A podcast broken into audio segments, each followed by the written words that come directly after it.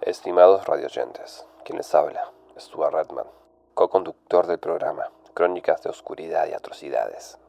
Me dirijo a ustedes para darles la fatal noticia sobre Jack Minion. Se encuentra desaparecido desde el primero de marzo del 2023. La policía se encuentra investigando el caso. Todo parece indicar que se relaciona a las desapariciones que él valientemente ha denunciado en incontables días. Es por ello y para mantener las esperanzas de que el buen Jack será hallado a la brevedad, hemos decidido compartirle los casos más emblemáticos en los que participamos.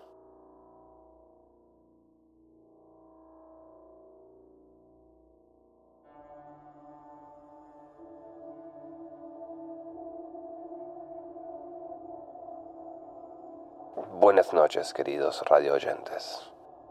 Lo siguiente es una confesión, podríamos llamarlo en cierta manera, de quien al parecer fue, si no un admirador de Morgan Phillips, si tal vez alguien que tuviese una obsesión por él mismo.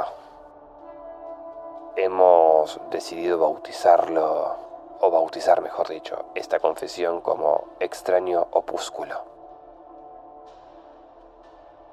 fui uno de los primeros compradores de parte de las pertenencias del viejo Morgan Phillips, ofrecidas en subasta hace ya un lustro. He de reconocer que, hasta aquel día, la historia de Phillips me resultaba del todo desconocida. Mis adquisiciones, siendo así, estaban motivadas por el puro esnovismo y cierta atracción hacia las curiosidades médicas.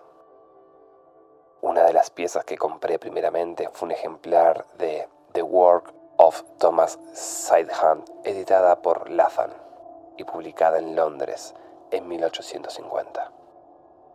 Por edición y estado, la pieza tiene un escaso valor, que aumenta al considerarse que Philip solía cargar con este libro desde los años de su juventud, cuando comenzó a oficiar como médico rural.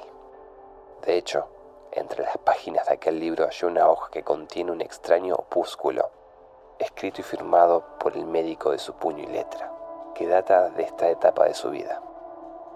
En él, Phillips narra que siendo joven acompañó a un jefe bandido apellidado Fekir, ladrón de ganado, cumpliendo las funciones de galeno auxiliar y veterinario. Menciona que, como recordatorio del dolor límite que puede soportar los organismos vivientes, en una ocasión presenció un caso de sumo impacto para su espíritu.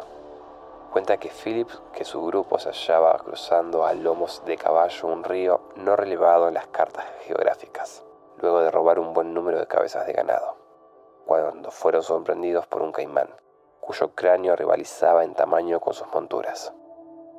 Si bien los jinetes vadearon velozmente el río, arreando el ganado con igual maestría, el reptil alcanzó a cerrar su mandíbula sobre el lomo del caballo de Svensson, el bandido más viejo del grupo. Por alguna extraña fortuna, el equino se liberó de la terrible mandíbula del caimán y logró llegar a tierra firme, perdiendo gran parte de sus órganos en el acto, que arrastró consigo hasta la orilla, pero conservando cierta vitalidad. Sin esperanza, Phillips suturó al animal, que sobrevivió, recuperándose y portando luego una peculiar morfología corporal. Svensson, que había sido tocado ferozmente por un osesno en su patria natal, cabalgó en aquel caballo durante al menos otra década, constituyendo juntos un extraño conjunto.